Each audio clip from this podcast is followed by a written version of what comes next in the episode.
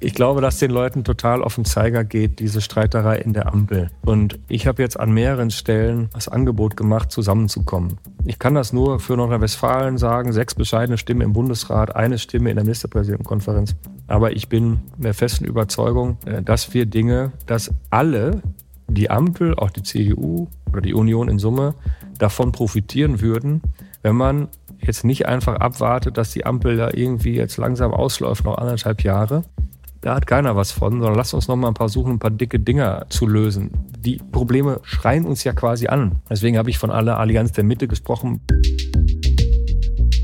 Hallo und herzlich willkommen zu einer neuen Ausgabe von Handelsblatt Disrupt, dem Podcast über neue Ideen, Disruption und die Zukunft der digitalen Welt. Mein Name ist Sebastian Mattes und ich begrüße Sie wie immer ganz herzlich aus unserem Podcaststudio hier in Düsseldorf. Einfach mal Arbeiten. Das Wort Arbeiten ist in dem Gespräch mit meinem heutigen Gast ganze 62 Mal gefallen. Während sich gerade viele für die 30-Plus-Stunden-Woche bei vollem Lohnausgleich natürlich engagieren, spricht sich der Ministerpräsident von Nordrhein-Westfalen, Hendrik Wüst, fürs Arbeiten aus. Arbeiten, um die ganzen Probleme in diesem Land zu lösen, arbeiten, um längst Beschlossenes auch umzusetzen, arbeiten, um für alle vernünftige Rahmenbedingungen zu schaffen, arbeiten, um Deutschland wieder erfolgreich zu machen.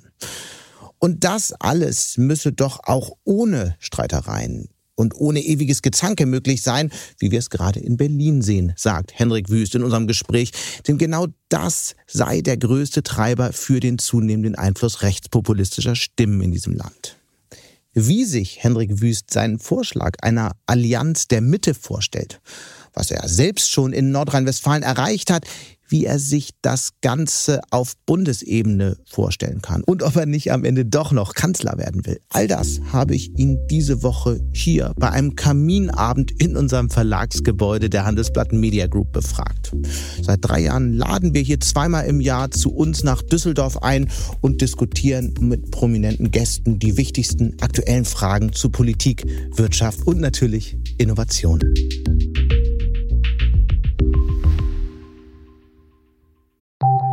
Nach einer kurzen Unterbrechung geht es gleich weiter. Bleiben Sie dran. Sie leben Fairness, Kultur und Werte? Zeigen Sie Ihr Engagement als Arbeitgeber und werden Sie Teil der Fair Company Initiative. Mit der Fair Company Initiative zeichnet das Handelsblatt Unternehmen aus, die insbesondere Berufseinsteigern und Young Professionals ein faires, attraktives Arbeitsumfeld bieten. Zu den entscheidenden Werten gehören unter anderem das Engagement für Mitarbeitende, Diversity und Chancengleichheit, Nachhaltigkeit und gesellschaftliche Verantwortung. Erfahren Sie jetzt mehr unter faircompany.de. Und damit jetzt zu meinem Gespräch mit Henrik Wüst beim Handelsblatt Kaminabend. Und da sage ich ganz herzlich willkommen an den Ministerpräsidenten von Nordrhein-Westfalen, Hendrik Wüst. Dankeschön. So schön, dass Sie da sind. Hallo. Herzlich willkommen. Ja? Bitte sehr. Herr Wüst, Sie sind ja wahnsinnig viel unterwegs hier im Bundesland Nordrhein-Westfalen. Sie sind zu Fuß unterwegs. Sie sind sogar im Karneval zu Fuß unterwegs. Und ich glaube, wir müssen zwei Sachen vorab klären. Sie sind als Instagram-Influencer gegangen beim letzten Mal. Was hat es denn damit auf sich? Na, also gelaufen bin ich beim Karnevalszug in einem, äh, in einem Clownskostüm, wie sagt man, Lappen, mhm. als Lappenclown, mit einer sehr bodenständigen Familiengesellschaft, ähm, die aus zwei, aus dem Zusammenschluss zweier Kirchengemeinden und so weiter und so weiter. Also sehr, sehr, sehr bodenständig und äh, das war, das war wirklich schön, hat großen Spaß gemacht. Äh, bei der Fernsehsitzung habe ich in der Tat einen Anzug in den Instagram-Farben getragen und einen großen Sticker, der an das Instagram-Logo erinnert, auf dem Rücken. Und habe vorne sicherheitshalber, damit man es erkennt, draufgeschrieben Insta-Präsident, weil äh, die Opposition ähm, äh, immer viel Werbung für meinen Insta-Account macht, indem sie mich Insta-Präsident nennt. Es muss daran das liegen, dass... Neid, weil sie so erfolgreich sind, oder? Weiß ich, man so viel machen wir da gar nicht, aber, aber äh, die äh, Abgeordneten der Opposition wollen auch alle immer mit mir aufs Foto und wahrscheinlich ist das der blanke Neid der, der, von deren führenden Leuten. Und das war ja jetzt die Sitzung in Köln. Ich das, also ich als Hamburger ähm, habe da natürlich nicht so am Laufen, aber man fragt sich aus Düsseldorfer Perspektive schon natürlich, warum jetzt in Köln der Auftritt. Sie hätten ja auch zur Sitzung in Düsseldorf gehen, aber das wurde ja nur vom WDR übertragen. Lag es daran? Nee, weiß ich nicht. Ich weiß gar nicht, ob ich eingeladen war dazu. Vielleicht, vielleicht auch. Das passt da vielleicht der ah, Die hätte man wahrscheinlich organisieren können, die Einladung, oder? Ja, vielleicht, aber dann wären die Kölner wieder traurig gewesen. Also wie man es macht. Also doch lieber Köln, wenn es drauf ankommt zwischen Köln und Düsseldorf. Also ich bin erster FC, erster FC Köln-Fan seit meiner Kindheit und ich arbeite wirklich gerne in Düsseldorf und als ja. Westfale bin ich ansonsten völlig neutral.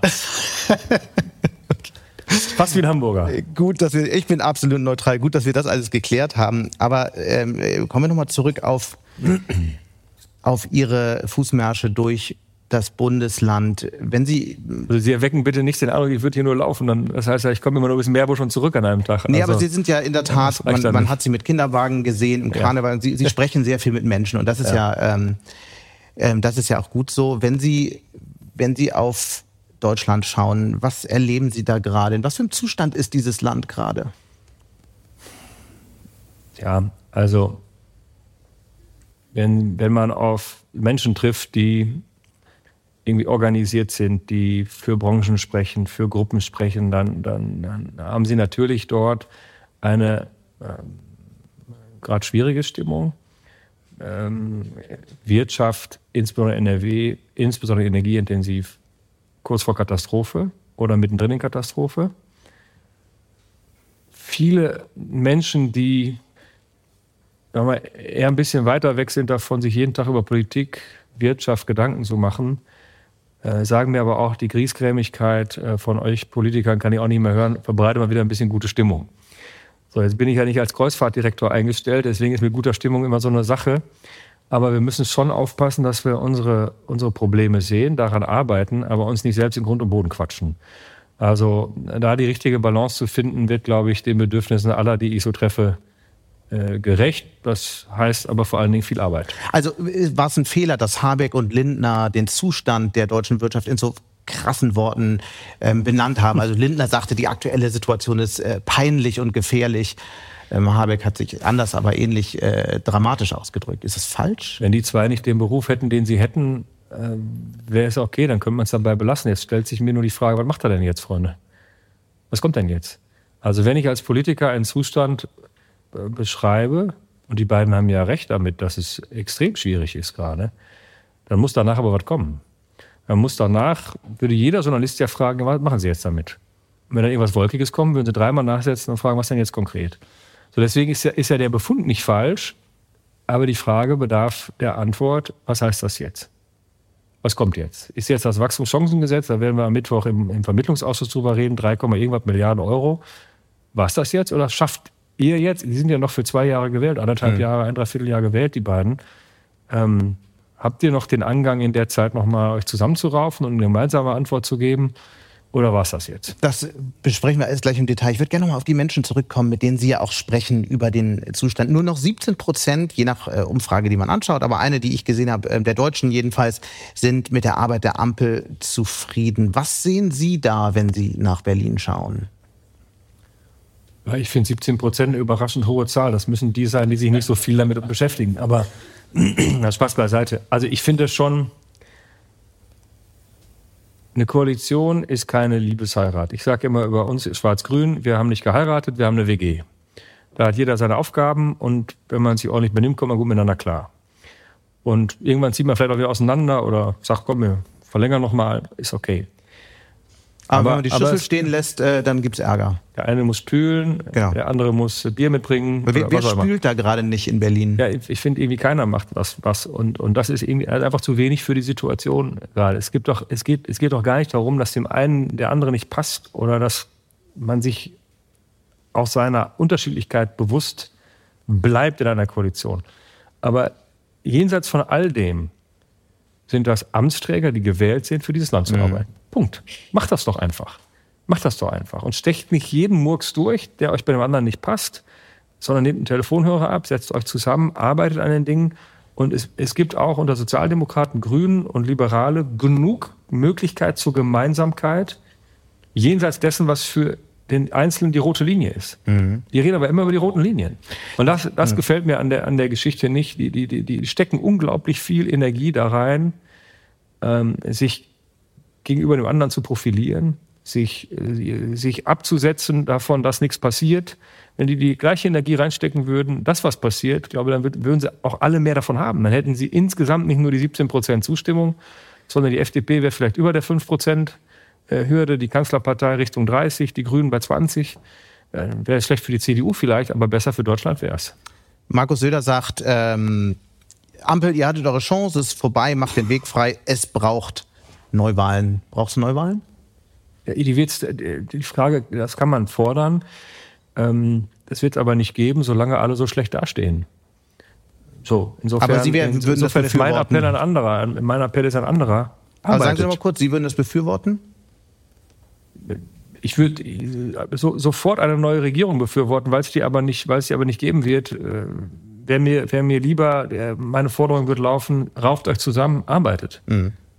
Ist vielleicht nicht so spannend, aber bin ja nicht für spannend gebucht. Über so ein paar ähm, ähm, politische Optionen wollen wir nachher noch sprechen, auch über ähm, mögliche politische Optionen, die Sie vielleicht haben.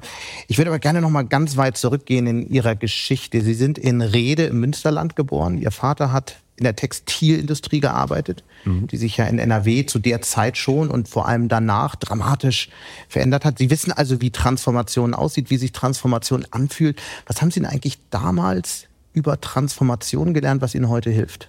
Naja, ich habe vor allen Dingen gelernt, dass ich die Firma meines Vaters nicht übernehmen möchte, weil der, weil, weil der schon seine Sorgen mit an den Küchentisch genommen hat oder den Esstisch genommen hat. Er war Handelsvertreter für Textilmaschinen, äh, Einzelkämpfer, selbstständig, freiberuflich. Äh, das heißt, das war alles sehr, sehr unmittelbar. Nicht? Mhm. Und äh, also lange freiberuflich. In meiner frühen Kindheit war Angestellter, hat den Laden übernommen. So.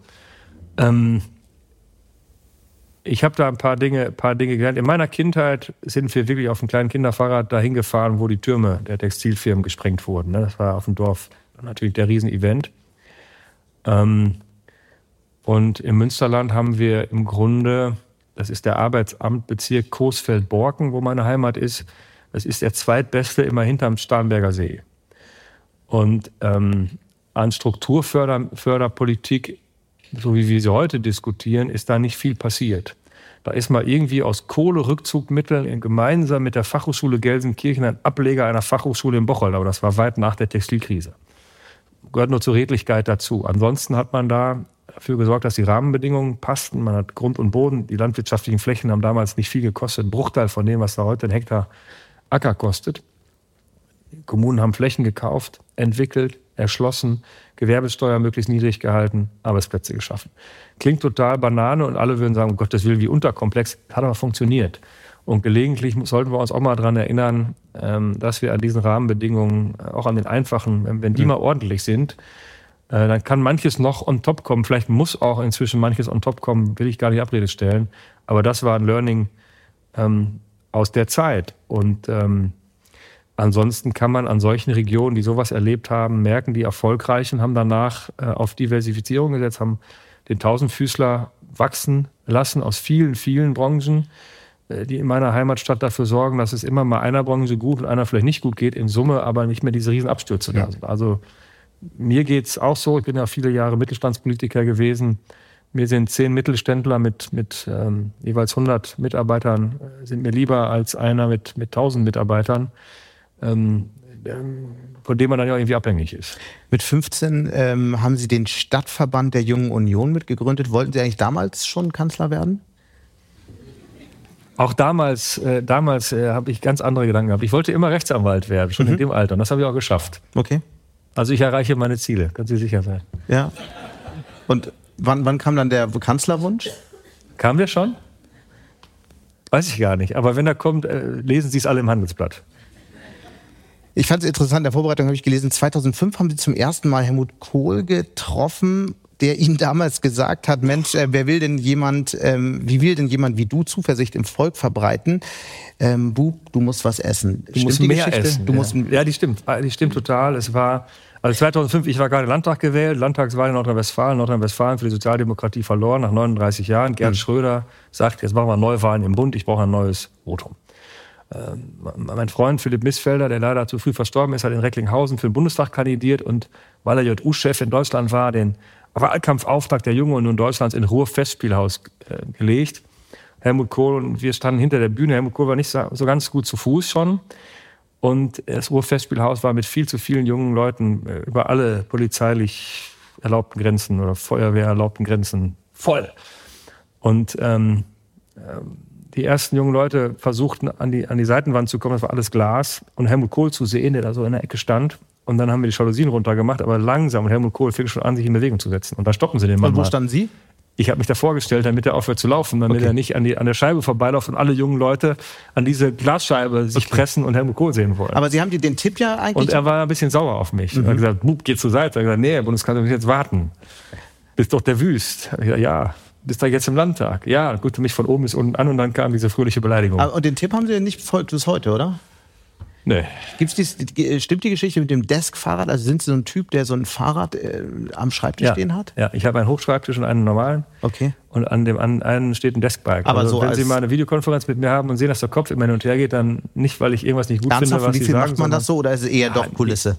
Für, für die Geschichte? Nee, nee, es geht einfach, äh, ich stehe, ich sitze, ich sitze auf dem Deskbike gelegentlich ich habe zu wenig Bewegung in meinem Job. Mhm. Als Verkehrsminister bin ich noch äh, ganz fröhlich mit dem Fahrrad durch die Gegend gefahren. Das hat keinen gestört und hat auch keiner gemerkt. Das wird aber jetzt irgendwie übermäßigen Trubel auslösen und deswegen mache ich das nicht. Ich habe zu wenig Bewegung und die hole ich mir dann da. So banal ist das. Sie waren ja damals, das war wahrscheinlich kurz danach, auch ähm, ein Politiker, der wirklich bekannt war für seine steilen Thesen und scharfen Zitate. Sie haben zum Beispiel mal gesagt, warum sollten Arbeitslose nicht Spielplätze sauber halten, die häufig mit Hundekot, Glasscherben und Drogenspritzen verschmutzt sind. Haben Sie das jetzt eigentlich umgesetzt? Es ging um die zumutbare Arbeit für Akademiker. Mhm. Ekeljobs hat, glaube ich, die Bild damals geschrieben. Ja, das war die Zusammenfassung. Ähm, also wahr ist, ich würde das heute so nicht mehr sagen und trotzdem finde ich, wenn, wenn jemand was vom, vom Sozialstaat, wir reden jetzt von mhm. Sozialleistungen, nicht von Beiträgen. Wenn jemand von Sozialleistungen lebt, dann kann die Sozial, der Sozialstaat, die, die, die Gesellschaft schon auch verlangen, dass er sich einbringt. Und dann kann auch ein Akademiker nicht sagen, äh, mir ist eine Arbeit zu fein, die vielleicht nicht Akademiker machen muss. So, ich habe das damals ein bisschen vielleicht ein bisschen überpointiert auf den Punkt raus. Absolut. Und ich habe noch in der Vorbereitung dann auch weitere Porträts. Aber gelesen. jeder hat verstanden, was ich meinte, nicht? Also Absolut. Ich habe ein paar Porträts gelesen über sie ähm, und ich würde gerne mal wissen, welche dieser Beschreibungen, die drei, die ich jetzt vorlese, eigentlich am besten auf sie passt. Also die SZ schrieb Henrik Wüst, der schneidige Law and Order Politiker. Die FAZ schrieb der hartgesottene Wadenbeißer und die Zeit schrieb Rüttgers Mann fürs Grobe. Was trifft eigentlich am besten? Ja, wahrscheinlich zu der Zeit alles drei. Ich war mit, mit 29 in den Landtag gekommen, bin mit 30 Generalsekretär mhm. geworden. Ähm, die CDU Nordrhein-Westfalen hat da damals nach diesen besagten 39 Jahren die Wahl gewonnen. Wir hatten nie das Gefühl, das ist auch eigentlich gut so, das Land gehört jetzt uns.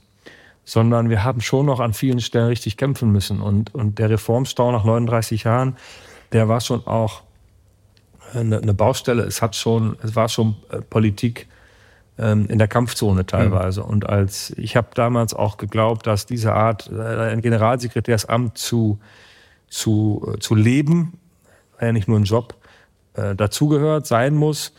Ähm, eine meiner Lehren ist, äh, vielleicht etwas besser auf sich selber aufzupassen und das Interessante, Und das Interessante ist, dann ist irgendwann was passiert. Und das müssen wir jetzt, glaube ich, rausarbeiten, was passiert ist im Detail. Denn äh, ein paar Jahre später wurde ein Porträt geschrieben, immer wieder umschifft Henrik Wüst in Interviews die raue See konkreter Festlegungen und steuert lieber in das ruhige Gewässer des sowohl als auch. Das wollen wir heute natürlich rausfinden, ob das so ist. Aber was ist da passiert in der Zwischenzeit? Naja, schauen Sie, Sie sind ja angefangen, Hendrik Wüst zu erklären, mit 15. Mhm. Jetzt bin ich bald 50. Ähm, man wird einfach auch erwachsen. So, und, und äh, das, das, ist das schon abgeschlossen eigentlich oder ist es noch ein Prozess? Nee, ich hoffe, das geht noch weiter. Also wer, wer, wer, wer, wer mit, wer mit äh, ich glaube, Mohammed Ali hat mal gesagt, wer mit 50 noch so ist wie mit 35, hat sein Leben vergeudet, also so sinngemäß äh, warum, soll ich, warum soll ich jetzt ausschließen, dass ich mit 70 vielleicht nochmal hier sitze und äh, ähm, ich nochmal noch mal anders bin, vielleicht klüger, vielleicht auch einfach langweiliger, man weiß es ja nicht. Hm.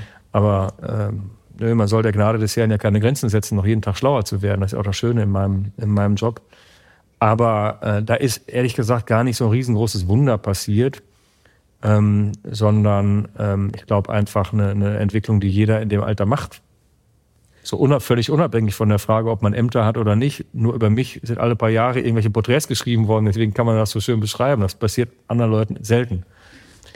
Wenn Sie zurückblicken auf all die Jahre, über die wir jetzt gerade gesprochen hatten, ich meine, es heißt in Deutschland immer, wir haben keine Fehlerkultur oder keine ausgeprägte keine Fehlerkultur. Keine Fehlerkultur. Fehlerkultur ja. Vielleicht äh, versuchen wir dem mal was entgegenzusetzen. Was waren denn Ihre größten Fehler oder was war der größte Fehler, äh, bei dem Sie am meisten gelernt haben? Na, also ich habe eben schon mit so einem Halbsatz gesagt, also alles, was Sie vorgelesen haben, stimmt. Mann fürs Grobe und all diese Sachen. Ähm, äh, ich habe da nicht sonderlich gut auf mich selber aufgepasst. Äh, habe mir ohne Not auch äh, Schlachten geliefert, die mich selber in keinem guten Licht haben stehen äh, lassen. Kann man sagen, das ist ein bisschen Geschäftsgrundlage, wenn man Generalsekretär wird. Dann musst du auch die Schlachten führen, die nicht immer gewonnen werden, aber wo nachher wenigstens die eigenen Truppen drei Sätze hat, an denen sie sich festhalten kann. Aber ähm, ne, der Fehler war sicherlich nicht sonderlich gut auf mich aufzupassen und zu glauben, dass man am Ende, dass das schon gutiert wird. Am Ende hat meine mhm. eigene Partei äh, nicht mehr so sonderlich viel Bock auf mich gehabt. Ähm, das war, das war sicherlich äh, einer der, einer der Fehler damals.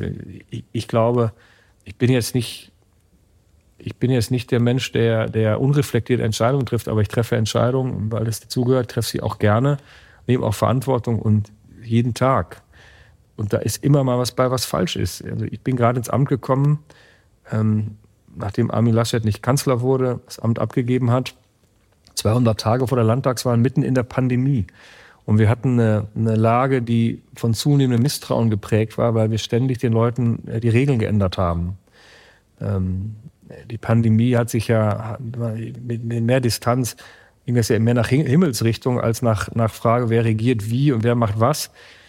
Und wenn ich jetzt auf diese Zeit schaue, wenn ich schaue, welche, welche Probleme wir heute noch aus dieser Zeit mitschleppen, gerade bei Kindern, die von zu Hause nicht viel Förderung kriegen, also in den Schulen würde ich die Frage, wie Pisa, oft wir Stichwort. Schule schließen und mhm. wie lange wir Schule schließen, heute ganz sicher noch mal kritisch betrachten. Das ist ziemlich klar. Das muss man auch, muss man auch sagen.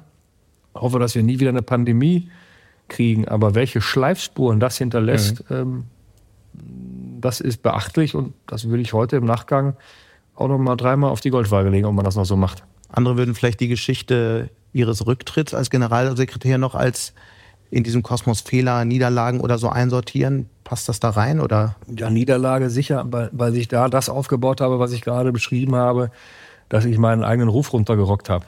Mhm. So, und am Ende auch eine Sache nicht mehr, nicht mehr äh, erklären äh, konnte, die man vielleicht, vielleicht sonst noch für alle, die, alle, die sich nicht mehr erinnern, es ging, es ging damals um, ähm, um äh, Schreiben, in dem sie Gespräche mit dem damaligen Ministerpräsidenten für Geld an Sponsoren angeboten haben. Ist das richtig zusammengefasst? Nein. Dann macht aber heute auch nichts mehr. Es war nicht von mir, sondern von einem Mitarbeiter, aber darauf, darauf kommt es gar nicht an. Es war in meinem Verantwortungsbereich. Wenn mhm. ich das Brief, Brief gesehen hätte, hätte ich ihn sicherlich so nicht rausgegeben. Aber aber ähm, das hätte man alles erklären können, weil das alle Parteien machen, dieses mhm. Sponsoring auf Parteitagen. Ähm, äh, so wie das da stand, darf das nicht sein. Und deswegen habe ich auch die Verantwortung übernommen. Der, die Ursache war aber gar nicht das, sondern, sondern das baute sich auf mhm. in einer ja, etwas rauflustigen Phase, wie Sie sie eben beschrieben haben. Und das ist auch das, wo ich heute allen jungen Leuten sagen würde, verkämpf dich nicht für die mhm. Partei, steh für deine Inhalte, deine Überzeugung, mach deinen Auftrag, aber äh, stell dich nicht ständig vor lauter Spaß ins Feuer das, ich will auch gar nicht mit der alten Geschichte anfangen, sondern mir geht es eher darum, was hat das mit Ihnen gemacht? Wie hat Sie das verändert? Was haben Sie daraus gelernt? Naja, also auf mich selber aufzupassen, zum Beispiel. So, dass man, dass Wie macht man, man das? Ja, dass man mit Menschen anders umgeht. Dass man nicht, dass man äh, äh, der respektvolle Umgang äh, nicht nur eine Floskel ist, sondern dass man wirklich versucht, mit Menschen auch, die anderer Meinung sind, lebhaft zu streiten, Argumente auszutauschen im Sinne einer guten Streitkultur, aber die Grenze des Persönlichen nicht zu überschreiten. Denn das ist auch in der heutigen Gesellschaft, vielleicht, ist, vielleicht fällt mir das auch heute leichter zu sagen, weil sich die Gesellschaft so entwickelt hat und alle irgendwie nur noch bei Social Media irgendwas rausbrüllen, nur noch raussenden. Und ich halte für eines der wichtigsten Dinge, Streitkultur zu leben und wirklich so, wie man es früher über jeden Dorfstadtrat gesagt hat, aber nachher noch ein Bier miteinander trinken zu können und sich nicht feind zu werden über Streit, sich nicht persönlich zu verletzen über Diskussion. Das ist das so ein Problem, was wir in Berlin gerade sehen? In der Ampel, ich vermute ja. dass die weit, weit äh, im Rahmen der persönlichen Verletzung angekommen sind. Ähm, so wie die miteinander agieren und so wie die selbst mir gegenüber, der ja einer Oppositionspartei im Bund angehört, übereinander reden. Ja, es ist aber nicht nur ein Problem der Ampel. Das wäre jetzt zu kurz gesprungen und ehrlich gesagt ein zu billiger Punkt. Das sieht ja jeder. Ich muss ja nicht, gar nicht mehr schlecht über die Ampel reden, sondern es ist ein Problem dieser Gesellschaft. Dass, ähm, und das ist durch, durch, dadurch, dass Teile des Diskurses in soziale Medien ausgelagert worden sind, beziehungsweise ein, dort ein Diskurs entstanden ist, den es so früher in der Breite und so einfach ja gar nicht gab. Am Stammtisch ist immer dummes Zeug erzählt worden und hat irgendwann der Willi zum Schorschi gesagt, jetzt hören wir auf mit deinen rechten Sprüchen. Ja, ja, ist ja gut. Und dann war es okay, da gab es ein Korrektiv. Heute sitzen Leute auf dem Sofa, da gibt es kein Korrektiv und hauen die Dinger einen nach dem anderen raus. Sind ja immer, sind ja auch ganz oft dieselben Typen, mhm. die sich da auch bei mir, bei, Social Media irgendwie verewigen. Ähm, also das hat schon die Verrohung der Sitten und die, die sogenannten sozialen Medien haben schon ein bisschen was miteinander zu tun. Umso wichtiger ist, dass es solche Formate gibt, dass es Qualitätsmedien äh, gibt und dass es Räume für Diskurs gibt, wo es hart zur Sache gibt, geht, wo man sich aber nicht doof kommt. Und das ist, vielleicht fällt mir deshalb auch die Beschreibung des meines eigenen Learnings so leicht, weil, weil sich ja auch äh, die Gesellschaft in so eine Richtung entwickelt hat. Was ist eigentlich so die, die wichtigste politische Idee oder der wichtigste, das polit wichtigste politische Ziel, für das Sie stehen? Was ist dieser eine Gedanke, den, ähm, wenn man alles andere vergisst, ähm, alle hier heute von heute Abend mitnehmen müssen? Das ist heute nicht dasselbe, wie es beim 15-jährigen Hendrik Wüst war. Ähm, ich bin in die Politik gegangen wegen, wegen eines, äh, 15, ein 15-Jähriger geht in die Junge Union. Ich war schon mit zwölf politisch interessiert. Und als ich 14 war, fiel der eiserne Vorhang und ein wackeres Team von fleißigen Journalisten, Spiegel TV, machte sich auf, die Kinderheime von Herrn Ceausescu zu filmen. Da waren nur Tage vorher die Mitarbeiter abgehauen und die Kinder äh, lagen teilweise angekettet auf Betten ohne Matratze in eigenen Exkrementen und verhungert. Kurz vorm Verhungern, teilweise tot. Ähm, das hat mein Gerechtigkeitsempfinden des 14-jährigen Hendrik Wüst vor seinem Schwarz-Weiß-Fernseher äh, wirklich angezündet. Und dann habe ich mir gedacht, wenn das im Namen des Sozialismus passiert, dann will ich das andere. So, das war mein Urantrieb, mich politisch zu engagieren. Wenn Sie mich heute fragen, was ist das eine wichtige Thema, wo Sie, wenn es irgendwie geht, die maximale Priorität aufsetzen, was wir auch in der Landespolitik real machen, ist es Kinder, junge Leute, Schule, Bildung, Sprache, dieser ganze, dieser ganze Themenbereich. Und damit sage ich nicht, dass innere Sicherheit und Infrastruktur und alles nicht, nicht wichtig ist. Aber wenn Sie mich nach einem fragen, dann, dann, dann, dann sage ich auch, was die Top-Priorität ist. Ähm, wir haben 100.000 Kinder in der Frühförderung in Nordrhein-Westfalen. Kinder, die in den letzten Monaten seit Beginn des Ukraine-Krieges, bisschen vorher, bisschen nachher nach Nordrhein-Westfalen gekommen sind. 100.000 nur in Nordrhein-Westfalen, deren Sprachfähigkeit nicht so ist, dass sie am normalen Unterricht teilnehmen können. 100.000. Im ersten Jahr des Ukraine-Krieges sind allein 40.000 schulpflichtige Kinder gekommen, die sind da drin, plus, plus, plus, plus, plus. So. Ähm, ich habe 25 Prozent der Kinder in der vierten Klasse, also am Ende der Grundschule, die nicht altersadäquat mit Sprache umgehen können. Die verstehen teilweise nicht, was vorne an der Tafel läuft. Dann ist Bildung vorbei, bevor sie angefangen hat. Wenn ich da nicht die Top-Priorität draufsetze, dann geht alles danach wird schwieriger im Leben dieser Kinder. Alles danach wird schwieriger. Und das ist die Ressource, die wir haben. Das sind alles unsere Kinder, woher auch immer sie kommen. Deswegen würde ich sagen, ist das unsere Top-Priorität. Wir können auch noch ein paar andere Bälle in der Luft halten, aber mhm. damit Sie mir nachher nicht vorwerfen, ich hätte eine konkrete Frage nicht konkret beantwortet, das wäre die Top-Priorität heute. Es wird ja nun seit Jahrzehnten darüber gesprochen. Seit Jahrzehnten ist klar, mhm. dass Deutschland da ein Problem hat. Und seit Jahrzehnten tut sich eigentlich nicht. Ich habe auch Kinder, wenn man an die Grundschulen geht, dann hat man da schon das Gefühl, dass nicht nur die Gebäude seit den 70er, 80ern nicht mehr äh, saniert wurden, sondern eben auch die Lehrpläne. Warum glauben Sie, dass Sie da wirklich was verändern können? Und was verändern Sie konkret? Ja, also erstens waren wir zwischendurch wir waren nicht immer bei, bei, bei einem Viertel der Kinder in der vierten Klasse, die, die nicht gut Deutsch sprechen. So schlecht. Aber Pisa, so, so schlecht, schlecht, wie ja, langsam, bei der Messung. Jetzt, ich sage Sprachstand vierte Klasse, mhm. Sie sagen Pisa. Wir können über beides reden. Hängt ja wir alles sind, wir sind in beiden mhm. heute so schlecht, wie wir es zwischenzeitlich gar nicht mehr waren. So, das hat was mit verschiedenen Sachen zu tun. Auch natürlich damit, dass so viele Kinder kommen und kaum Deutsch können. So, ich sag, ich, ich lade jetzt aber nicht die bildungspolitischen Versäumnisse meiner, anderer und aller möglichen Regierungen bei den armen Kindern ab, die hierher kommen. Die kommen ja nicht aus Jux und Dollerei hierher, sondern das ist unsere Aufgabe. Die Frage, was, was können wir machen, ist, liegt ziemlich auf der Hand. Wie, wie jeder Unternehmer gucke ich, habe ich die richtigen Ressourcen, um das Problem zu lösen? Und siehe da, Überraschung, Überraschung, nirgendwo sind so viele Lehrerstellen unbesetzt wie an Grundschulen. Gucke ich noch tiefer rein. Ich habe nie ich habe alles Mögliche gemacht im Landtag in über 20 Jahren, äh, in 20 Jahren. Aber ich habe ich hab, ähm, nie Schulpolitik gemacht. Also hab ich, bin ich ganz unbedarft daran und habe Zahlen, Daten, Fakten erfragt. Die meisten unbesetzten Stellen in Grundschule und die einzige Schulform, die wir schlechter bezahlen als die anderen. Bei einem Wettbewerb um die guten Köpfe. Wenn junge Leute Abi machen und wollen Lehrer werden und kriegen mit Grundschule, kriegst du beim Einstieg eine Gehaltsstufe weniger im öffentlichen Dienst. Also du kannst vielleicht ein, zwei Sprünge machen in deiner Laufbahn und fängst schon eine Stufe schlechter an. Wo gehen die hin? Nicht an die Grundschule. Also haben wir das geändert.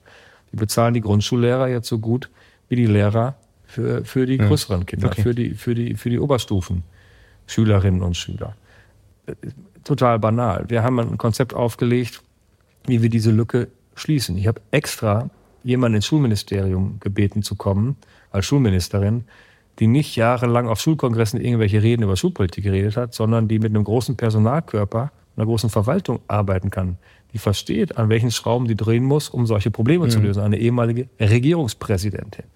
Und dann hat die nach einem Jahr, nach knapp einem Jahr, ein Konzept vorgelegt, ähm, um diese Lehrerlücke zu schließen. Wir haben viele junge Frauen insbesondere gehabt, die in Grundschulen arbeiten, die in der Zeit, als sie Kinder hatten, in Teilzeit gegangen sind. Dann wurden die Kinder größer, jugendlich. Der Rechtsgrund für Teilzeit war weg, aber man hatte sich auch mit der Familie so arrangiert und dann blieb man in Teilzeit. Ich habe im Freundeskreis kenne, kenne eine, eine junge Mutter, die macht zwei Stunden Religionsunterricht. Die ist von diesem Staat ausgebildet worden. Die ist verbeamtet und macht zwei Stunden Religionsunterricht. Da mal die freundliche Bitte zu stellen, wenn die Kinder größer werden und ein bisschen selbstständiger sind, ob man nicht aus zwei, vielleicht vier, sechs oder acht Stunden Religionsunterricht machen kann, hat man sich nie getraut, weil man wollte die Stimmung bei den Leuten nicht schlecht machen. Ja, wir haben das jetzt ganz fröhlich mal gemacht. Stimmung war bei manchen auch nicht gut. Wir haben Lehrerinnen und Lehrer versetzt. Auch nicht ganz einfach. Wenn, wenn oben im Kreis Steinfurt an der Grenze zu Niedersachsen mehr Lehrerinnen und Lehrer da sind, als es zwingend der Bedarf ist, ich in Recklinghausen aber ein Riesenproblem habe, kann ich nicht junge Frauen, insbesondere die halbtags tätig sind, von Steinfurt nach Recklinghausen versetzen. Also versetze ich die nach Borken oder nach Ahaus und die von Ahaus schicke ich dann nach Borken und die von Borken schicke ich nach Recklinghausen. Ich muss also drei Leute versetzen. Haben wir aber gemacht. Machen wir jetzt. Kriege ich selbst aus meiner eigenen Nachbarschaft fröhliche Briefe. Henrik, was machst du da verdammt normal? Äh, äh, das ist auch schwierig. Okay. Du weißt auch, was, dass mein Mann viel unterwegs ist und so weiter. Aber das sind die Dinge, die wir machen. Okay. Nehmen Geld in die Hand, scheuen uns nicht unangenehme Dinge zu machen. Ergebnis, im, allein im letzten Jahr 3900 Lehrerinnen, Lehrerstellen besetzt mit Lehrerinnen und Lehrern, 3,7 mit Lehrerinnen und Lehrern, Schulpsychologen, Schulsozialarbeiter. Also junge Menschen oder Menschen, die am Kind, am Schüler, an der Schülerin mhm. arbeiten werden, innerhalb eines Jahres, weil wir diese Änderung vornehmen, weil wir die Prioritäten setzen, weil ich die 900 Millionen, das kostet der Sprung beim Einstiegsgehalt in dieser Wahlperiode 900 Millionen durch Priorisierung in diesem Landeskabinett hinkriege, mhm. weil alle sagen, okay, stimmt, Hendrik, hast recht, das ist die Top-Priorität. Also ja. das ist der Grund, warum ich daran glaube, mhm. dass Politik was bewegen kann, weil wir was bewegen können. Es, ist nicht, es gibt nicht immer nur Applaus dafür und es kostet uns die Priorisierung in schwieriger Zeit, aber es geht. Das Geld muss irgendwo herkommen. Wir haben anfangs über die Wirtschaftskrise gesprochen. Sie haben die Rahmenbedingungen, äh, an denen man arbeiten muss, angesprochen.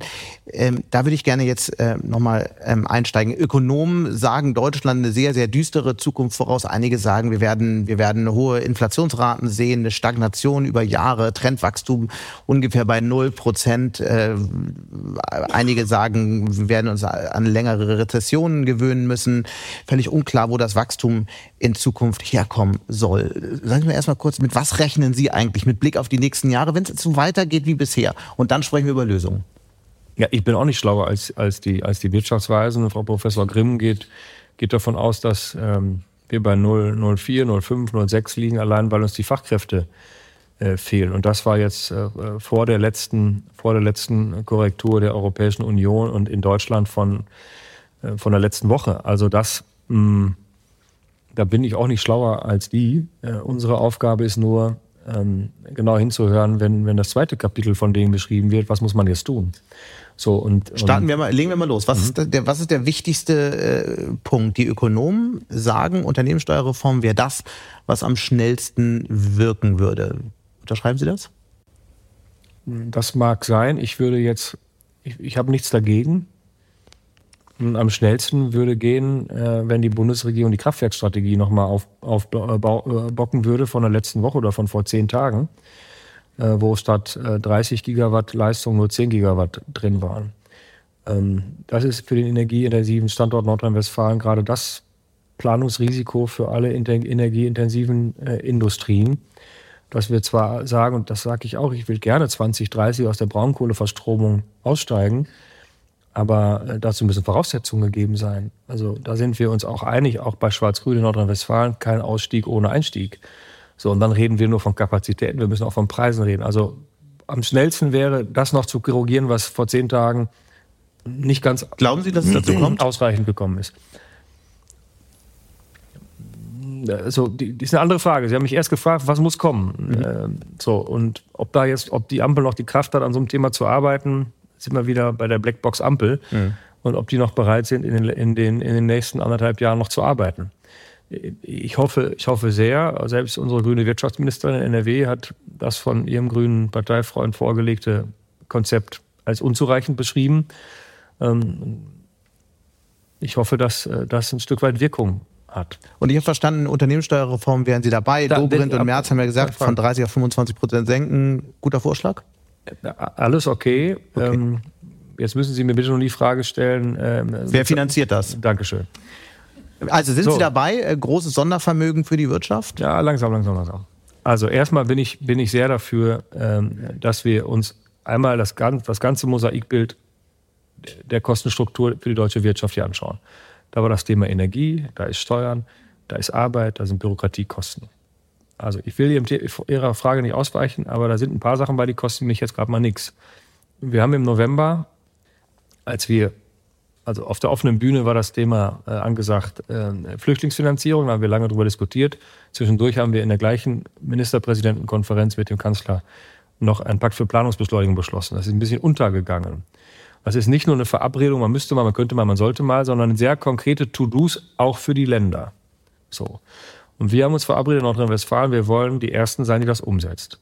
So. Da haben wir uns schon mal selber wieder ähm, äh, am Schlawittchen gepackt.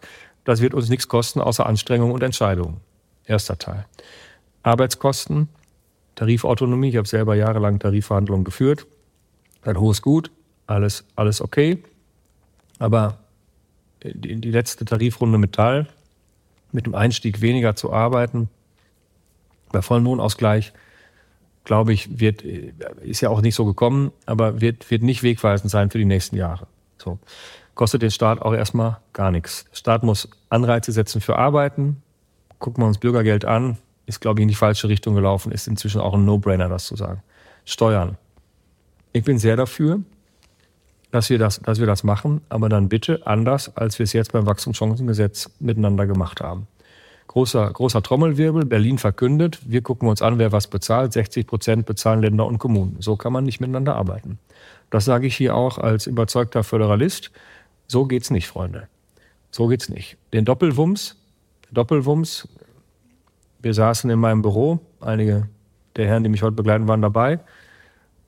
Eine Landtagssitzung, Achtung, Pressekonferenz, die Ampelspitzen, wir machen die Glotze an, gucken uns das an. Nach zehn Minuten sage ich, gib mal schnell ein Blatt Papier, das wird teuer, ich muss mitschreiben.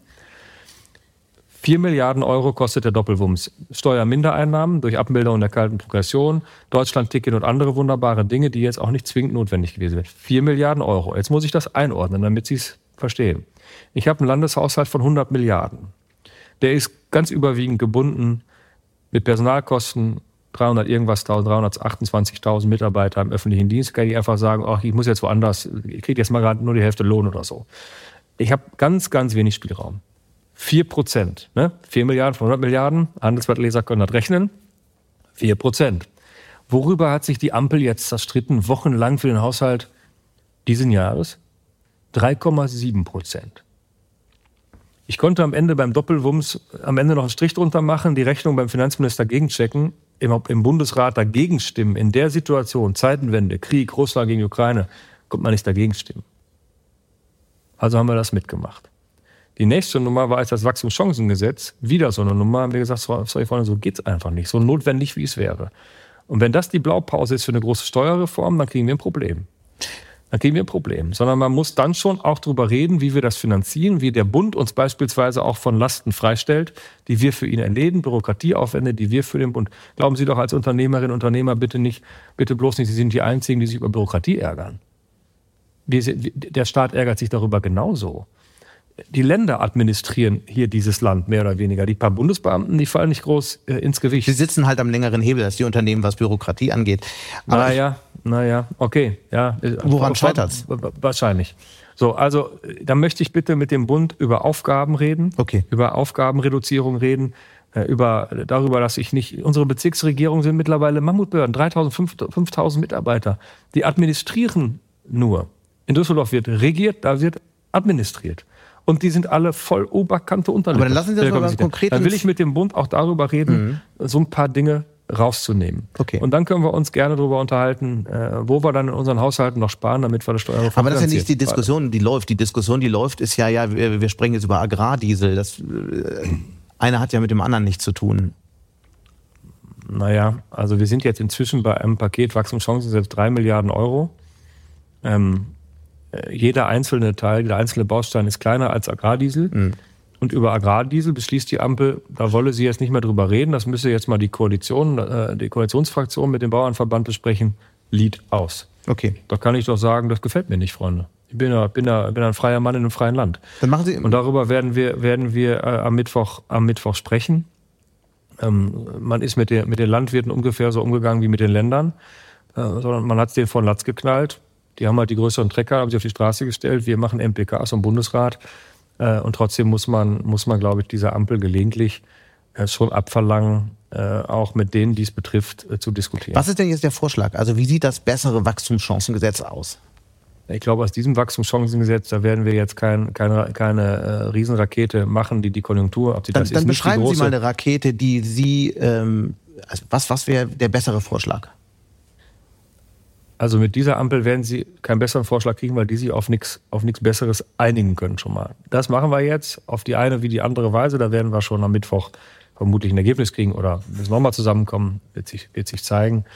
Aber äh, natürlich generell bei den Unternehmenssteuern ähm, äh, anzusetzen, äh, ist, ist richtig, äh, sich die Mühe äh, zu machen, die, ähm, die, die, ähm, die Steuern für, die, für, für den Mittelstand die Personengesellschaften äh, runterzukriegen.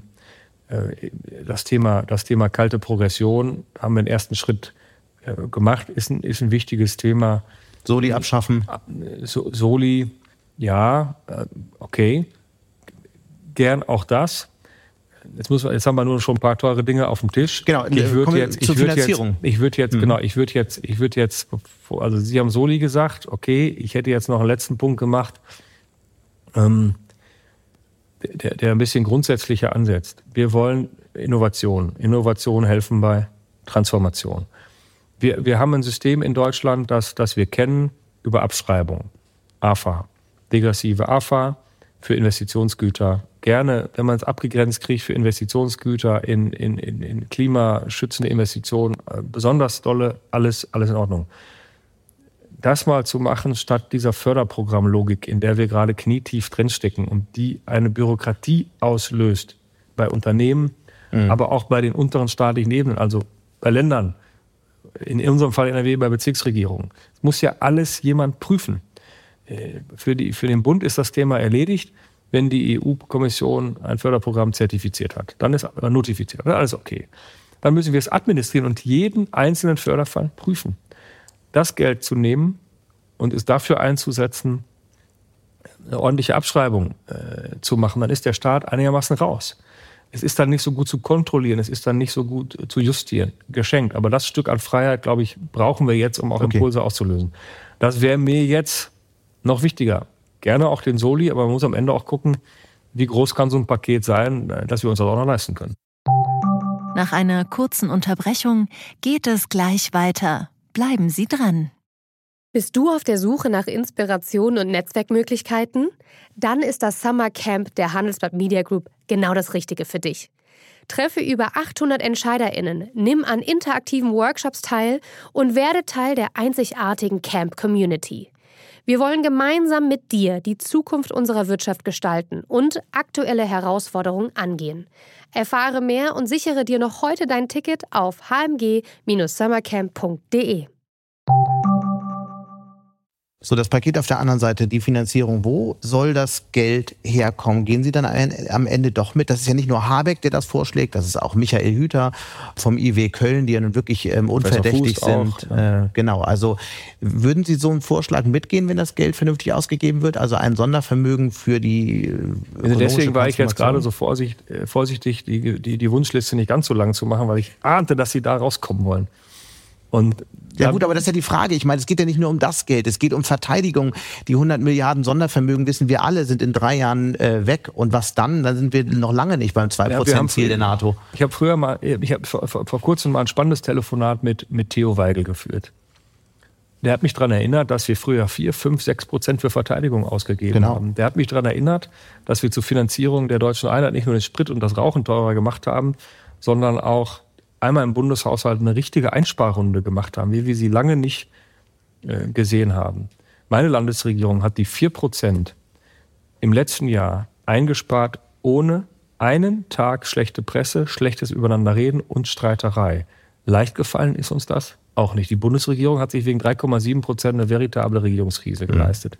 Bevor sie mich dazu kriegen, dass wir neue Schulden machen auf Lasten unserer Kinder, bei den Zinsen und bei dem Schuldenstand, die wir schon haben, müssen wir erstmal alle unsere Hausarbeiten machen. Mehrwertsteuer war ja auch immer so ein beliebtes Thema. Kann man warum, auch machen. warum ist gerade der Chefredakteur über Handelsblatt so weit weg davon ich, ich zu sparen beim Staat? Ich stelle mir die Fragen. zu sein.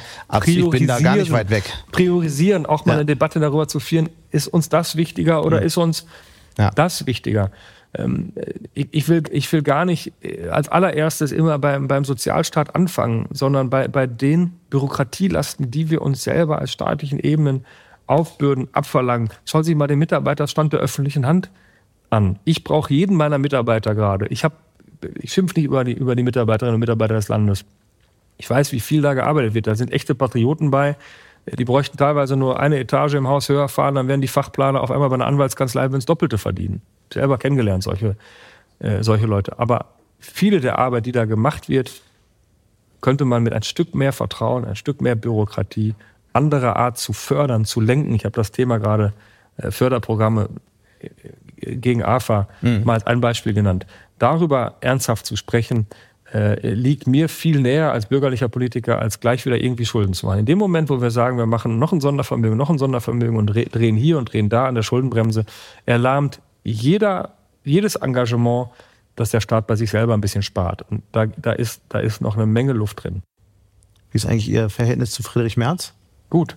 Ist es besser oder schlechter, seitdem Sie der zweitbeliebteste Politiker in Deutschland sind? Ich glaube, das juckt uns beide ziemlich, ziemlich Er ist ja auf Platz vier. Ihnen ist das egal? Er macht einen Riesenjob. Ich glaube, uns beiden ist das total egal. Wie, wie erklären Sie sich den Platz zwei? Kann ich mir auch nicht erklären. Aber es ist ja eigentlich interessant. Direkt hinter Pistorius wäre ja auch ein interessantes Rennen. Nein, Die zwei beliebtesten Politiker. Das war ein Witz. Ich, also wenn ich es mir selber erklären, wenn ich es mir selber erklären müsste, glaube ich, das ist ja alles, gucken mal, das ist irgendein Erhebungszeitraum von zehn Tagen oder so. Und ich glaube, dass den Leuten, kommen, kommen Sie ruhig rein, herzlich willkommen. Ich, ich glaube, dass den Leuten total, äh, total auf den Zeiger geht, diese Streiterei in der Ampel. Und ich habe jetzt an mehreren Stellen das Angebot gemacht, zusammenzukommen. Hm. Ich kann das nur für Nordrhein-Westfalen sagen, sechs bescheidene Stimmen im Bundesrat, eine Stimme in der Ministerpräsidentenkonferenz. Mm, aber ich bin der festen Überzeugung, äh, dass wir Dinge, äh, dass alle, die Ampel, auch die CDU oder die Union in Summe, davon profitieren würden, wenn man jetzt nicht einfach abwartet, dass die Ampel da irgendwie jetzt langsam ausläuft, noch anderthalb Jahre. Da hat keiner was von, sondern lasst uns noch mal ein paar suchen, ein paar dicke Dinger äh, zu lösen. Die, die Probleme schreien uns ja quasi an. Deswegen habe ich von aller Allianz der Mitte gesprochen bei dem Thema Migration. Kann die Mitte diese Probleme nicht lösen, nur einmal in die Niederlande gucken, wer wird denn dann gewählt? Diejenigen, die mit flotten Sprüchen einfache Lösungen suggerieren. Herr Wilders. Weil die Regierung von Mark Rutte daran kaputt gegangen ist. An einem Detail, Familiennachzug war das Detail der Migrationspolitik. So. Jetzt haben wir im November Sachen verabredet. Die Ministerpräsidentin, Ministerpräsidenten, da sind ja alle dabei. Die Schwatten, die Roten, ein Grüner, ein Linker, alle dabei. Und, und der Scholz spricht für seine Ampel. Also alles, was irgendwie demokratisch zu nennen ist, nehme ich jetzt Ramelow mal mit rein, äh, vereinbart sich auf ein Papier und die Ampel sagt dann, ja, die Hälfte setzen wir aber mal irgendwie nicht um und die Hälfte, die wir umsetzen, teilweise noch kontraproduktiv und so weiter. Machen, 100.000 Menschen gehen für die Demokratie und gegen den Rechtsextremismus auf die Straße. 500 Unternehmer machen bei ihrer Initiative mit. Dahinter darf man sich doch als Politik nicht verstecken. Das muss man doch als Ansporn nehmen, an der Schwelle am Beginn eines Jahres, wo eine Europawahl ist, die traditionell als Denkzettelwahl genutzt wird, mit doppelter Wirkung, weil die Wahlbeteiligung mhm. oft leider zu gering ist, an der Schwelle, sich dieses Thema offen liegen zu lassen, sich das zu geben, ist nach meiner, meiner festen Überzeugung völlig unverantwortlich. Und deswegen habe ich diese Allianz der Mitte ins Gespräch gebracht. Und ich habe einen Vorschlag gemacht, ähm, wie wir das mit den Bauern vielleicht lösen können, weil wir 30 Jahre Strukturwandel in der Landwirtschaft nie in der, mit dem ganzen Impact gesehen haben. Wo die Politik gesagt hat, wir wollen Strukturwandel, Ausstieg aus der Braunkohle, haben wir eine Kommission eingesetzt. Am Ergebnis kam nicht, also Ergebnis kam nicht irgendein blumiges Papier raus, sondern ganz klar, hier fließt Geld von A nach B hier fließt, äh, das und das passiert mit den Mitarbeitern, dass keiner ins Bergfreie fällt. Dieses und jene Gesetz wird so und so und so geändert. Dieses Beispiel in, als Ergebnis zu erarbeiten einer Agrarallianz wäre auch wertvoll äh, gewesen, denn zum Thema Zeitenwende, Resilienz, Unabhängigkeit gehört auch die Lebensmittelversorgung für mich dazu. Und diese Angebote zu machen, ist vielleicht ein etwas anderer Sound als die Streiterei der Ampel. ein anderes Angebot war ja die Bezahlkarte auch. Ähm, die Sie Langsam, ich war noch bei Ihrer mhm. ersten Frage, sorry, war mhm. zu lang, merke ich schon. Ähm, und ähm, vielleicht fanden die Leute das in dem Moment ganz wohltuend und haben gedacht, oh, wer das sagt, das ist vielleicht ein netter Kerl. Und dann haben sie mhm. gesagt, sagen wir mal, der ist beliebt. Vielleicht war das der Grund. Die, äh, die, die, die, der nächste Streit, der sich ankündigt, das hängt ja viel mit dem zusammen, was Sie gerade beschrieben haben, ist der äh, Streit über die Bezahlkarte. Was ist Ihre Botschaft an die Grünen im Bund, die das Projekt teilweise nicht so toll finden. Macht bitte mit. Macht bitte mit. Was passiert, wenn sie nicht mitmachen? Tja, da muss man sich sehr genau, da muss man sich sehr genau anschauen, was wir, also mit, mitmachen heißt, die ändern das Asylbewerberleistungsgesetz nicht. Da muss man schauen, was man machen kann. Wichtig ist, was man auch ohne eine Rechtsänderung machen kann. Wir sind uns hier einig in Nordrhein-Westfalen, Schwarz-Grün, dass wir eine flächendeckende Einführung dieser Bezahlkarte wollen. So, man muss mal schauen, wie man das, wie man das dann hinkriegt. Ähm, die Kommunen wollen das auch. So ist jedenfalls die Aussage der kommunalen Spitzenverbände hier in Nordrhein-Westfalen. Bundesebene haben die kommunalen Spitzenverbände gesagt, sie wollen Freiheit. Okay, aber hier wollen wir das. So, also ich, ich gebe die Hoffnung nicht auf und wir arbeiten weiter daran, dass eine flächendeckende Einführung äh, kommt. Es ändert nichts daran, dass Menschen hier eine ordentliche Leistung äh, bekommen, so wie es das Bundesverfassungsrecht festgesetzt hat. Ähm, die Karte sorgt nur dafür, dass das Geld ja. bei den Menschen, bei ihren Kindern, bei den Familien ankommt, die es brauchen und das Geld nicht abfließt, um, um in, der, in der alten Heimat den Schlepper zu bezahlen. Das war der Grund, warum wir das, warum wir das äh, machen wollten. Und ich stehe auch dazu, dass wir das tun und nichts anderes im Schilde führen. Ich weiß, dass manche Grüne das befürchten. Nein, das stehe ich auch zu. Wir machen das, weil das Verfassungsgericht legt uns sowieso die Grenzen auf, welche Leistung jemand bekommt. Das ist ja sozusagen das Unterste, was man in Deutschland als, als Leistung an einem Menschen äh, geben muss oder kann, wie auch immer. Ähm, und ich stehe dazu, dass wir das tun und nichts anderes. Meine Rhetorik ist auch an der Stelle eher sachlich, aber dann erwarte ich von den Grünen auch, dass sie dann mitmachen.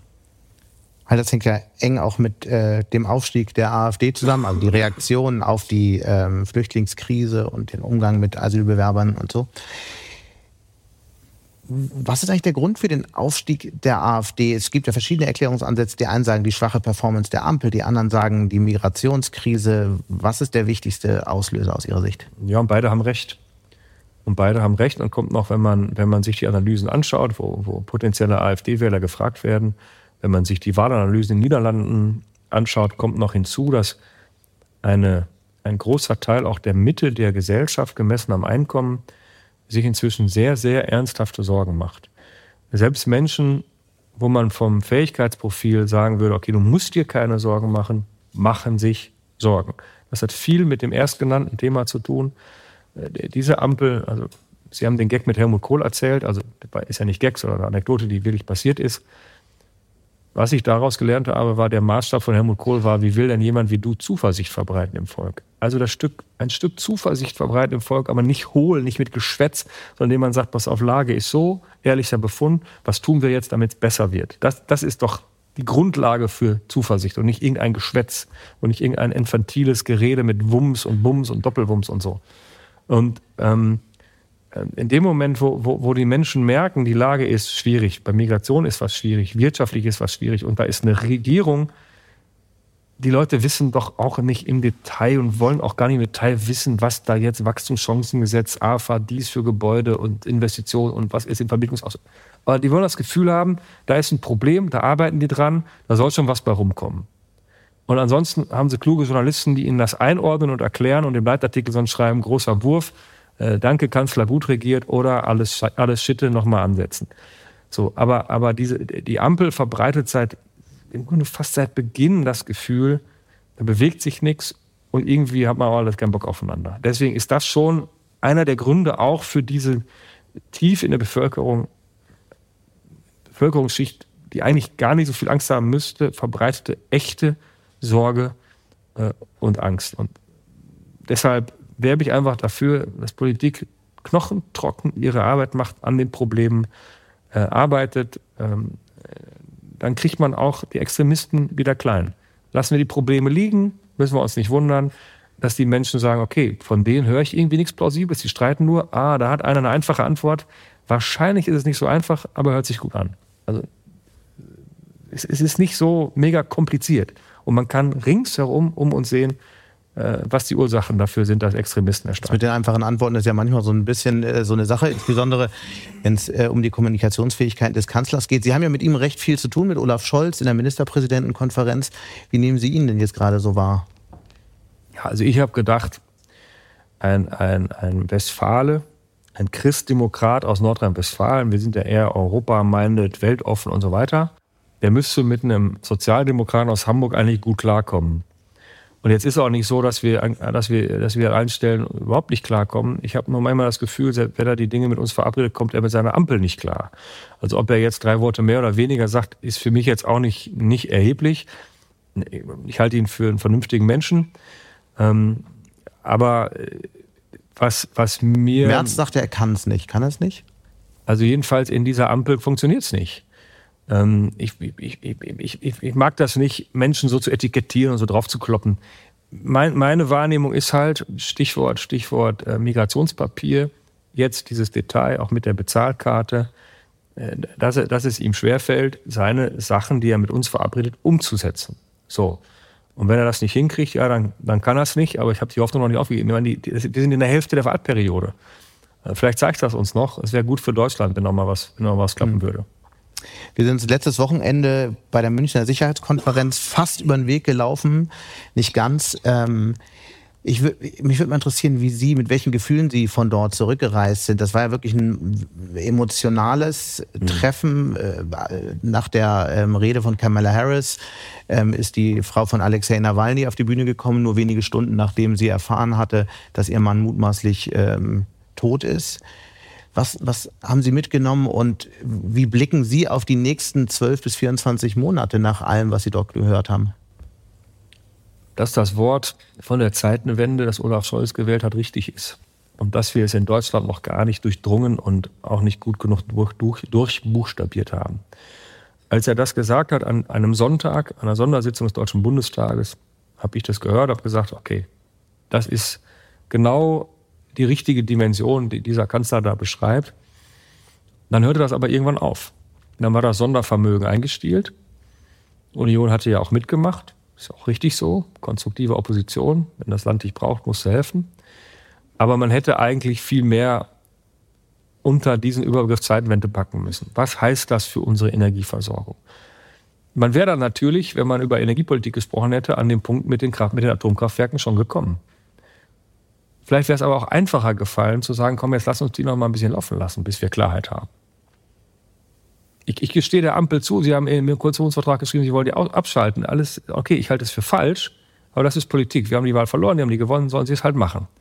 Aber in dem Moment hätten Sie jedes Argument gehabt, Zeitenwende einmal durchdeklinieren, was heißt das für Energieversorgung, zu sagen, das mit der Kernkraft, das legen wir uns später nochmal hin. Unsere Haltung ist total klar.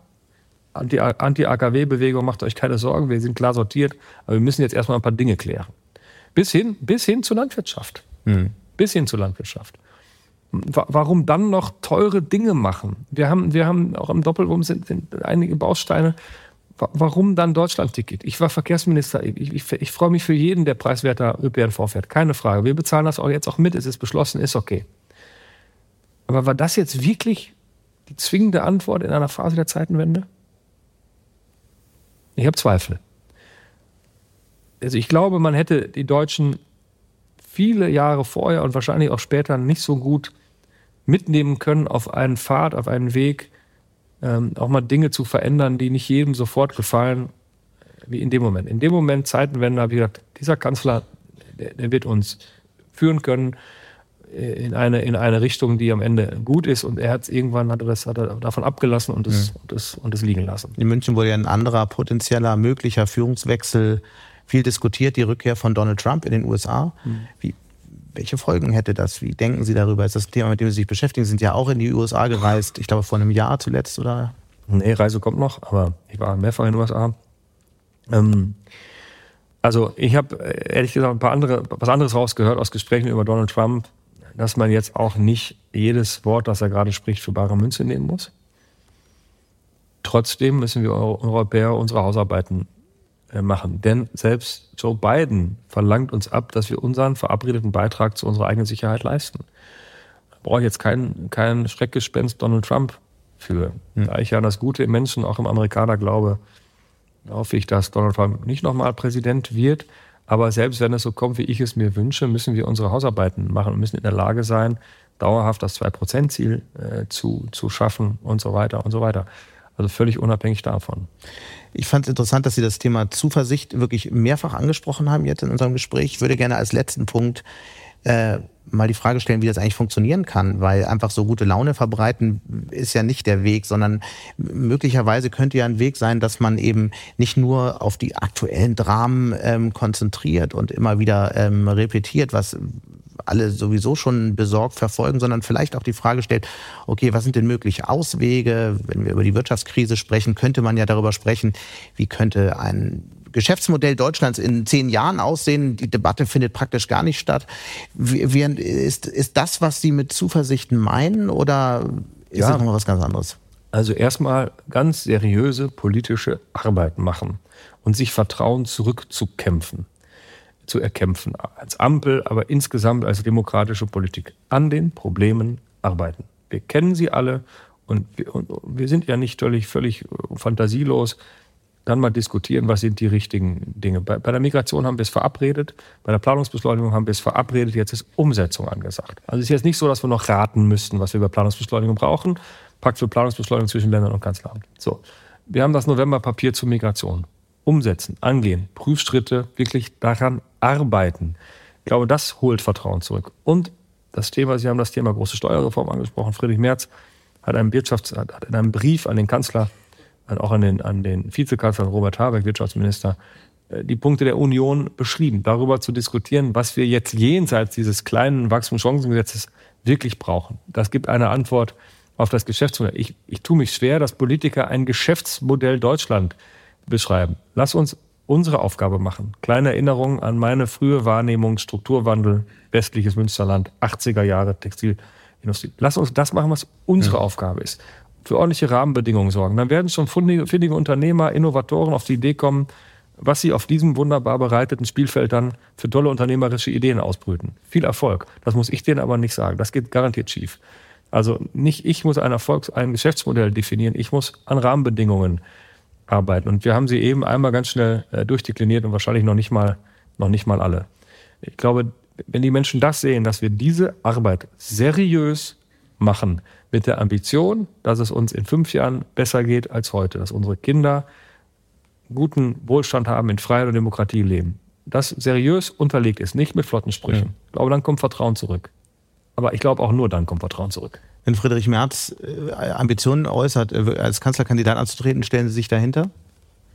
Das werden wir dann klären, äh, so wie es verabredet ist, im Jahr vor der Wahl. Ich habe jetzt mit Blick auf dieses Wahljahr die Europawahl, die drei Wahlen im Osten, die muss man auch sehr, sehr ernst nehmen. Wenn man sich die aktuellen Umfragen anschaut, höre ich auch sehr genau hin, was meine Ministerpräsidentenkollegen oder die dortigen Landesvorsitzenden äh, sagen. Da habe ich jetzt zwei Stimmen gehört, die sagen, lass uns die K-Frage nach den Landtagswahlen entscheiden, damit bei Landtagswahlen über die Landespolitik äh, geredet wird. Und also vielleicht auch noch Markus Söder. Glauben Sie, wir werden am Ende einen klugen Kandidaten oder eine Kandidatin aufstellen? Davon sind wir überzeugt. Was, was macht Sie bei all dem zuversichtlich? Wo, wo ziehen Sie selbst Zuversicht? Also ich bin, ich bin jetzt als ich bin eh ein Mensch, der sich jetzt nicht so schnell aus dem Sattel äh, heben, heben lässt. Ich habe schon manches erlebt, manches haben Sie angesprochen heute Abend, manches könnte man noch, könnte man noch beleuchten. Ähm, ich glaube äh, an, an daran, dass die überwiegende Zahl der Menschen total vernünftig ist, äh, dass wir gerade hier in Nordrhein-Westfalen wissen, dass es ohne Arbeit nicht geht. Uns fällt das nicht in den Schoß und wir sollten uns auch nichts erzählen lassen, irgendwie mit 28 Stunden Woche, 30 Stunden Woche, vier Tage Woche und so. Es geht am Ende über Arbeit in der Politik, im normalen Leben, in der Beziehungspflege, in der, im Wirtschaftsleben. Man muss an den Dingen arbeiten und weil wir das wissen und weil wir äh, schon mal gezeigt haben, dass wir uns aus, aus den Trümmern des Zweiten Weltkrieges hochgearbeitet haben, mit der Agenda 2010 vom kranken Mann Europas wieder hochgearbeitet haben. Ja, warum, wo soll der Kleinmut herkommen, dass wir das nicht nochmal können? Wir müssen ein bisschen andere Antworten geben, aber natürlich können, können wir Antworten geben und ich glaube auch, dass sie zustimmungsfähig sind, weil die Menschen sind nicht blöd. Die wissen, dass Politik ihnen nicht Geld drucken und hinterher schmeißen kann, auch wenn manche so tun, als sei das möglich. Denn das geht nicht.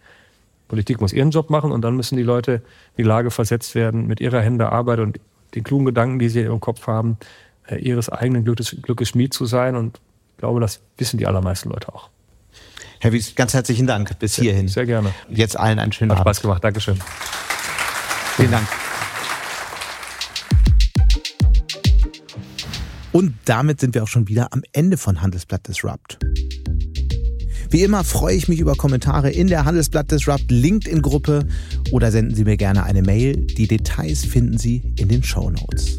Danke an dieser Stelle auch für die Unterstützung von Lukas Teppler und Regina Körner und Migo Fecke von professionalpodcast.com, dem Dienstleister für Strategieberatung und Podcastproduktion. Wir hören uns dann nächste Woche Freitag wieder. Bis dahin wünsche ich Ihnen interessante digitale, aber natürlich auch analoge Zeiten. Ihr Sebastian Mattes.